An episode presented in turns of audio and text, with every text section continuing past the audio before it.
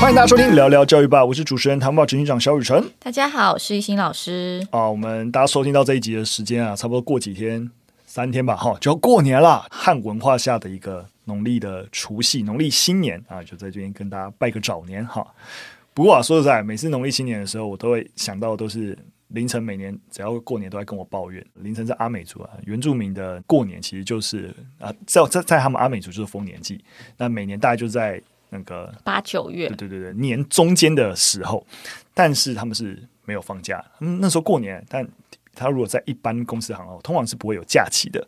那这种农历新年又跟他们没有关系，然后放一大堆假，所以他们就不是很开心。对，那当然凌晨的状况又比较特别啦，因为他爸爸跟妈妈是刚好一边是原住民，一边是汉人，所以他当然还是有过汉人的一个节日，但是他就是有反映这个问题，就他自己原住民。啊，族的过年反而是通常一般是没有假期的，这也是我觉得用国家的公权力啊，然后对于特定的一个文化传统给予保障，然后在一个多元族群的国家就很容易遇到这样子一个问题。对啊，所以我觉得一个比较好的一个我们在长期而言可以调整的做法，其实应该是变，就是说能够弹性给假是比较理想的啦。对啊，就是说，哎，我们一定有这样子的一个文化类的一个假期，那可是各个公司或者是族群特性，那可以在你需要的时候来请这个假，也许可以让用更弹性的做法来解决。这个问题，那当然讲是这样讲，但你可以已经想也可以想得到，那会衍生蛮多的一些麻烦啊，是不是一些配套啊，干嘛的？对，就是比如说你丰年祭的时候请假，那你农历过年你要来上班吗？我现在以实 际面对，当然就是要这样啊，当然就是照这是不是合理的，还是怎样？就是当然就是有很多问题啦，对对，只是就是说我们有没有更尊重不同文化？因为它就是因为。这个文化而给的价，哎，这是一个很明确的文化霸权啊，对啊，那这就没办法体现我们愿意对不同文化给予同等尊重这个基本精神。一定理解实物面上面的一个考量，但但他如果违背一些很。根本的精神的时候，那就不是我们觉得说哦，我们现在习惯这样子，大家都习惯了，然后 就是所以说不改，对不对？那就没有这个道理。好啦，讲是这样讲啦，那这也不是我们能决定的，只是每次过年的时候就会想到这件事情。对，大家还是除夕夜要吃饱饱，然后我们过一个快乐的新年，留意体重啊，留意体重啊。今年的 年假还蛮多的，哎，对，是一路从啊、哦、放九天的样子，对对对。对开心开心，好的，那我们就来看第一则新闻。第一则新闻哦，我们其实去年十一月啊就通过啊、呃，我们在台湾学校接下来未来会免费发放女性的生理用品，最快大概就是在。啊，今年一一二学年度开始的时候，就今年九月以后就会开始实施。那这是立法院教育及文化委员会在去年十一月通过的提案啊，那就要求教育部要严拟这样子一个设施，那也获得了啊教育部长的承诺。那大家也可以理解啊，其实月经贫穷这个议题其实是越来越受到重视。你们去想就知道，就是女性啊一生。平均花费在这些生理用品，他要花费新台币十万元。要相比其他男性，你知道花费的金额多大？如果今天是在弱势家庭，那个负担又会更大。那目前啊，大概只有全台湾，大概在台北、台南、高雄、新北、新竹、台中这六个县市的部分学校是有放置免费卫生棉的，所以其实是有啦，有些地方有，但它没有普遍，而且对于最需要照顾到的偏乡跟弱势家庭的照顾度又很明显不足。那我最近刚好也在我的课程上，国际议题思辨上面有。谈论到月经的相关课程，那主要是结合南亚，就是像印度、尼泊尔地区，他们在社会中的月经传统文化跟禁忌，讨论整个宗教对于月经污名的脉络发展。那我就会找一些时事进来，就是比如说月月经小屋啊，或是有一些印度的地区，因为女生犯了月经禁忌，然后所以全部人被检查等等的新闻，来跟同学讨论那个月经的一些状况。不同的文化对月经的诠释跟传统其实不太一样。所以这个课程的目的是希望他们可以了解整个造成的原因跟后面翻转的可能。嗯、那其实如果要接回跟台湾做连结，其实，在课程当中也有提问到某些关键的核心问题，例如说像是印度的部分学校的软硬体其实会让月女孩在月经期间她没有办法安心上学，嗯、所以很多的小孩他们可能女孩子出经来了，或是月经期间他们就直接不到学校去，因为相关的卫生设备啊，或是那个厕所空间其实很不友善。那再加上他们没有用卫生棉，嗯、那我就问同学说：“那你觉得我们学校有做到月经友善吗？整个台湾的环境？”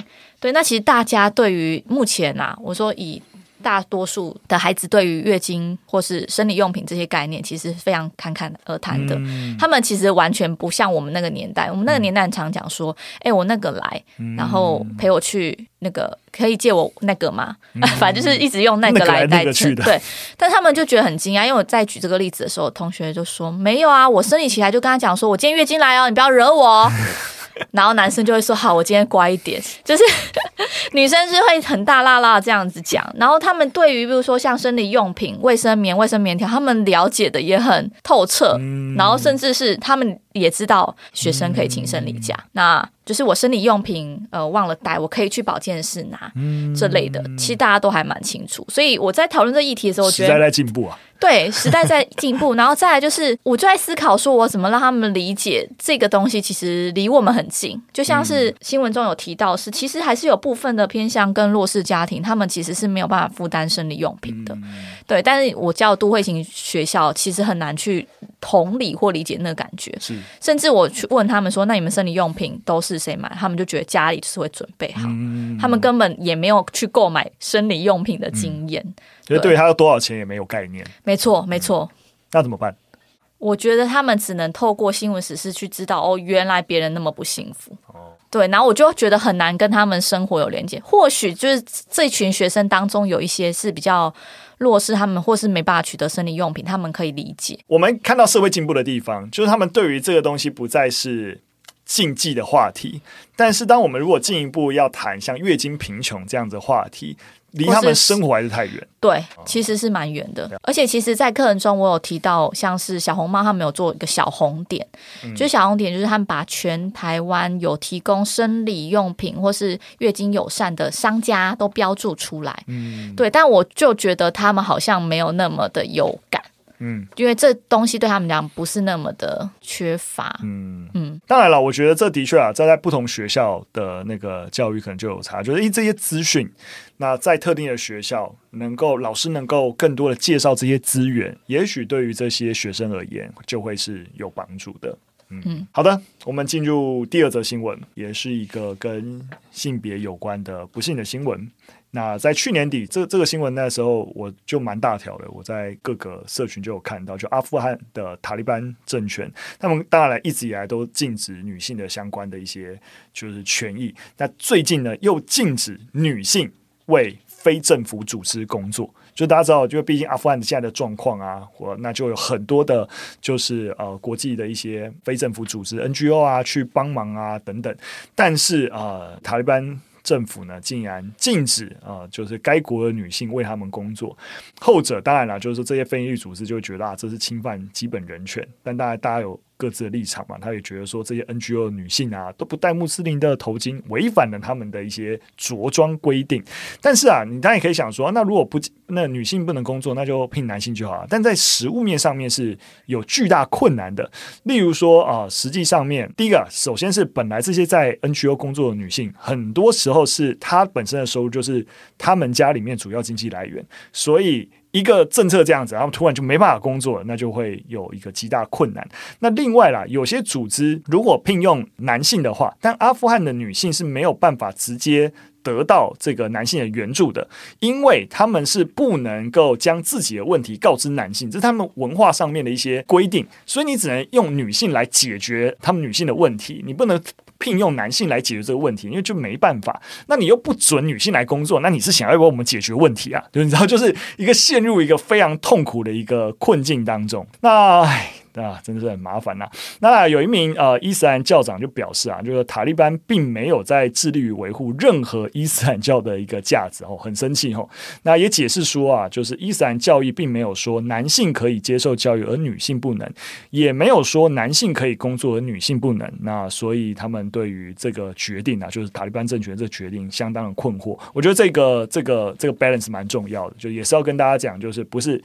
就大家不要听了这个新闻以后就觉得啊，伊斯兰就是坏，好，就是伊斯兰的信徒在全世界的范畴是非常大量、非常广的，但任何的宗教都有相对比较激进、极端的派别。那塔利班刚好是一个相对比较教义偏保守，或是特别激进的，对，那不要一竿子打翻整个伊斯兰信仰。就觉得塔利班他就是利用这个他们所谓的宗教的概念去约束女性，他们对于女性其实真的非常不友善。嗯、对，那我去年那个课程操作也是有在讲有关阿富汗的性别议题，嗯、你就知道我是一个很你很棒，不是我我是想强调是我对于性别议题很有兴趣，所以我的课程通常都会带入呃国际类似的新闻。嗯、对，然后我还蛮推荐一个电影的，我觉得老师也可以看，就叫做《战火下的小花》，那它英文叫 The 就是 bread 是面包，然后 winner 是赢家，也就是说，它片面的意思是赢回面包的人，但其实它讲的是外出工作或是挣钱养家的人。那这部电影《战火下的小花》，它其实就在讲的是有一个阿富汗的少女叫做帕瓦娜，她的父亲被逮捕，所以她被逮捕之下，没有人可以养家。他家只剩下他的姐姐跟他妈妈，还有一个刚出生的小小男孩，就是他的弟弟，所以他必须女扮男装，在塔利班政权之下，然后女扮男装去工作，然后养家，所以他就是整个求生的过程，就是在在讲这个这个概念。然后通常。应该说，我在操作这个课程的时候，我都会先让孩子去看这部电影，让他们去理解塔利班他们是怎么样去透过性别的这种控制，让女性，比如说她出门全身就是要包紧紧的，然后只要是女生出门，旁边没有男性陪从，就会被打，就你不能出来抛头露面。好，大概是这样的概念。对，所以后续我会再提到，像是呃。阿富汗塔利班这类的一些禁令，然后让学生去理解那个透过宗教，然后去加强那个男女的刻板印象的这样的概念，有点是。目前我觉得文化跟人权挣扎的一个很实际的案例。嗯，其实的确啊，其实我觉得多数在台湾啊，我们世俗性蛮高的。宗教之余，多数宗教在我们那个社会的实质影响力相对比较小。因为台湾最具影响力的宗教其实是佛教，因为佛教整体就比较出世。那其实，在台湾佛教其实比较入世，但他们入世是做一些比较慈善的事情。就是大大乘佛教的概念啊，普度众生啊，对对对，对，对，对，所以他们会像像慈济啊，那比较所谓，但不是说佛教就没有政治影响力啊，只是他们没有对于你知道，就是像那种其他国家伊斯兰信仰跟基督信仰，他们至于政治、至于法规、至于一些特定价值的一个维系，跟社会的一些对于文化尊重啊、对于人权尊重啊的一些价值上面的一些拉扯，我觉得在台湾你就会比较的确比较少可以理解，哇，其他国家居然这么样子，或者是哎，就是连美国啊。你知道那些德州啊之类的，那么还相信什么地平说之类的？我所谓举例啦，就是说怎么会这个样子？我会比较难理解宗教信仰相对影响力比较大的一个地方。对，那宗教信仰除了我们新闻提到的塔利班之外，其实像不戴头巾的问题。二零一九就是也有操作类似国际特色组织的血腥马拉松，里面就有一个呃我们要去声援的一个人权斗士。这个女孩是因为她在国际妇女节的时候，把她自己的头巾拆掉，嗯，然后拆掉之后，在女性的专用车厢发送白花给乘客。嗯，那她的头发那时候就没有头巾包着。她希望透过这样子小小的举动跟活动，可以希望就是伊朗的所有女性都可以选择穿着的自由。嗯，那这个行为被拍下来之后，就在二零一九年的三月，在网络上迅速传开。嗯，结果四月的时候，她就被伊朗给逮捕了。嗯，然后开始单独监禁几日之后，要求她提供自白。嗯，那甚至后来就判刑，他至少要服刑十年，因为他这个举动影响了社会氛围。十年哈，对对对。然后，所以我们那时候二零一九年就是血腥马拉松，就是在声援这个雅斯曼阿利亚尼这个女性。然后一直到现在，她都还没有被释放。嗯，对。然后因为二零二零的时候，大概 COVID 也是最严重的时候，所以也很担心她在监狱里面有没有就是对状况。没错，其实说实在，的确，我觉得像哎，所以你们是有在班级上就是号召大家写信啊，写信。我觉得很多时候的确要让大家真的参与，就像刚才讲，在台湾。接触类似的事情比较少。对，但啊、呃，国际间类似这样子的跨国组织，然后去发起声援，其实是我们有办法去参与的。所以像这样的写信马拉松，那如果能够让学生一起参与，我觉得的确蛮好的。但我觉得回到那个教育的一些核心的概念啊，你会发现刚刚讲这些东西都是某种你说传统文化或信仰文化跟呃人权之间的一个冲突。那往往它也是，就你你不讲宗教的话，基于传统文化的尊重。跟当代的一些人权之间本来就有些对抗，对你，你在台湾也可以举很多的例子，就像例如说客家啊，例如说我们就我们以前影片有跟他提到，例如说客家文化有新丁版的传统，就是生男生的时候啊要做板要庆祝啊，生女生呢哦就。我最近还在跟我老公讨论一件事，就 是他说就是生男生要就是送油饭跟鸡腿，然后生女生就是送蛋糕，嗯、我就说这就是一个性别刻板印象，他说没有啊，就是。他觉得没有，他觉 得。呃，都有送啊，对啊，就是蛋糕也没有比较不好啊。对，但是我就说，因为你现在是用一个现代的观点在看待这件事情，可是呃，就像是弄脏弄瓦的概念其实是一样，它传承下来其实某种程度是夹带着一些性别的刻板印象。嗯，对啊。可是进一步就会变成就是说，那好啊，如果我们要维护传统、尊重文化，那新丁版传统就是只有男生生男生能做啊，生女生就不能做嘛。你如果这件事情不对，那那整个新丁版文化就不是那个样子嘛。对不对？就是你知道，就是说你在台湾，这当然是一个相对比较小的，但你大家也可以理解，即使它跟人权没有冲突，就是没有对于女性到压迫等等的一个地步，但你也可以感受到传统一定有一些所谓的不平等的地方。那到底是尊重传统文化，因为我们要保护这些传统性文化，还是我们应该要？对，我我就不要说了，就是说它不是一个一翻两瞪眼的事情，就是它是一个，它某传统文化某种程度也。呃，在承载着那个时代的意义吗？对，但是当然，我们呃，这个习俗要继续保留，怎么样跟当代的价值做一些结合，这是的确在这个实践文化的人里面，必须要彼此要讨论，彼此要思辨，比较转型的文化本来也就是会会变的东西，但是到底要怎么变？你不是一个我站在外面就说哦，你这样子违反性别平等价值，然后违反人权的价值，你就给我怎样怎样，就很多时候。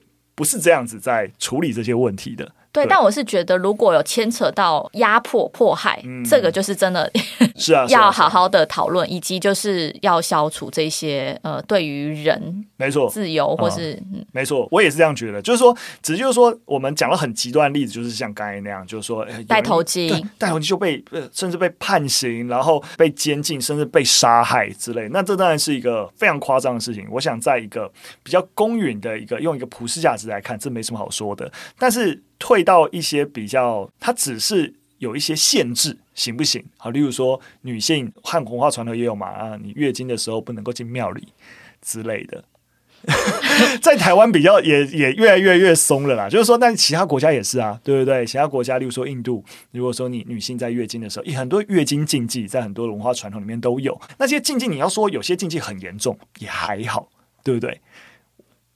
不，有些很严重嘛，我 知道。我刚才在摇头，所以我理解。对 对对对，有些有些是很严重，像刚才讲的，就是说，但送鸡腿跟送蛋糕就还好。哎，对对对对，类似这样，你这样可以吧？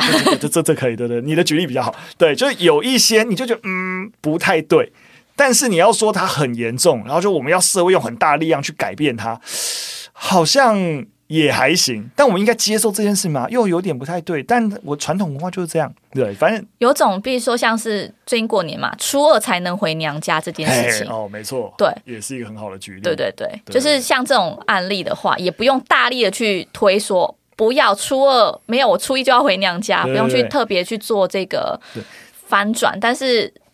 就是力道可以不用那么大。其实就我觉得就会变成是在很多环节。其实啊，之前我跟佳佳有讨论过类似的问题。他说 我知道，男性还是女性？对对对，就是你生小孩要姓跟着爸爸姓，跟着爸爸姓还是对对对？那就妈妈姓。对，那就是说你你你觉得有有些事情的确只跟自己有关。我要不要去某种程度？自己实践我在意的价值，但我实践我也会知道，不是说一定做不到，但是是你需要花很大的力气，然后来去来去沟通沟通。但如果就顺着大家传统本来就这样的姓氏安排，就会啊，无所谓啊，那日子就可以可以这样顺顺过下去。嗯、但我要不要这样做？对，因为我妈到现在还是叫我初二才能回娘家，我也是不懂，所以我也没有想要跟她对抗的意思。对对，反正她很在意，你知道吗？对啊，对啊，就会变成这样。就是有些时候，但我我觉得我们在有些环节，就是你，比如说你需不需要做到，就是说我不止我自己初二不回娘家。我还要号召所有女性，你都给我初二不要回娘家。可能我们不到需要做到这样的一个地步，但是从自己有些事情它没那么严重，你愿不愿意从自己生活当中实践？你实践对你的影响到底到哪里？然后等等，其实我觉得这种事情可探讨、可讨论的问题其实蛮多。反而我们现在举的案例比较一翻两瞪眼，对，然后学生就觉得这样就是坏，这样就不行。但如果我们拉回到这种保存文化跟啊、呃，人权或是一些性别价值的冲突的时候，我们还可以举例更多这种生活上案例，跟学生做一些讨论。对，你会怎么做？嗯、对不对？你觉得这样不行，那你会你做得到吗？你觉得有办法吗？之类，我觉得就那个讨论可以更跟他们更多生活连接了。对对对对对。好的，那我们最后一则新闻来跟大家谈谈一个，也是一个研究的报道啊。那我们过去刚像刚刚讲的，我们谈到很多都是对于女性的一些歧视啊跟偏见哦。我们 balance 一下，我们来谈谈对男性的性别偏见啊，它会对男性在找特定工作的时候受到影响。那以往研究就显出啊，在所谓的 HEED 领域，就是 H E E D 啊，包含哪些呢？像健康照护、早期教育、家管啊这类型的工作当中啊，其实对于男性是存在偏见，就觉得你会做不好啊，类似这样的偏见啦。那近期啊，由美国心理学会进行并刊登在《实验心理学》杂志的一个研究啊，进一步的去探究这种性别偏见造成的影响。那这个研究啊，在线上针对啊将近三百名的受试者，在一间大学内也针对了啊两百七十五名的受试者分别进行实验。那细节就不多说了。总而言之呢，第一组啊。在阅读文章啊，在叙述教育机构在资格相同、性别不同的两位小学教师申请人当中，会偏好女性是胜于男性的。那第二组阅读的文章啊，则声称早期小学教育环境中已达到性别平等。第三组控制组则没有阅读那篇文章。那实验结果显示啊，当你阅读到性别偏见相关内容文章的那组男性啊，对于投入相关行业哦就不感兴趣哦，也比较负面。相较之下，女性受试者。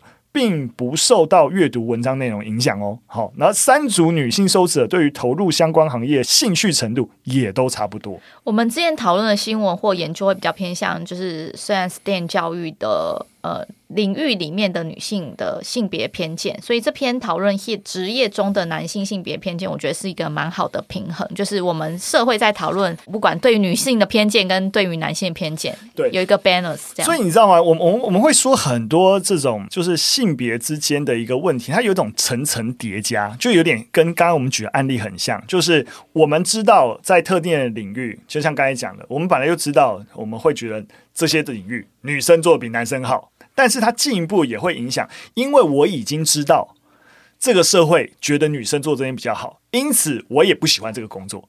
就是它其实是男性可能本来不会没有不喜欢哦，我得知的这些女性都他你们会对我有偏见，所以我也进而讨厌这些工作。就是这两件事情是又在叠加上去影响的。对，那当男性又更讨厌对于这些工作观点也更负面的时候，他们也更不愿意从事相关的工作。对，然后就让这样子的一个偏见之于整个社会对于这些性别刻板印象的深化，就持续持续。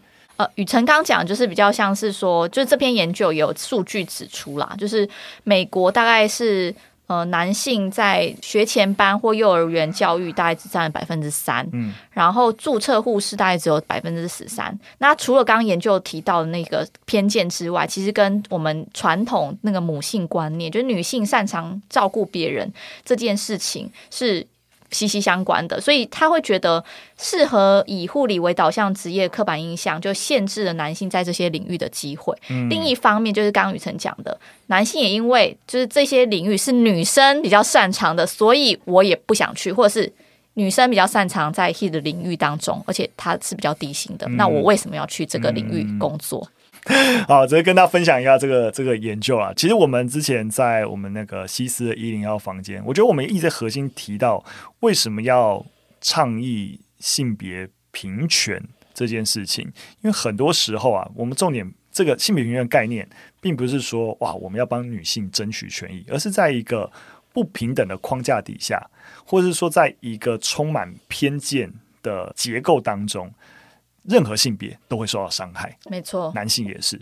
男性当然在这个父权框架底下享有很多的优势，可是相对的不不具备啊、呃，就是社会期待当中男性性格的。那你这个男性身份也会让你很痛苦，然后也会也也许他真的在 HEAT 领域是很有兴趣的，他很喜欢小朋友，很想要从从事学前教育相关工作，但这社会不允许他做这件事情。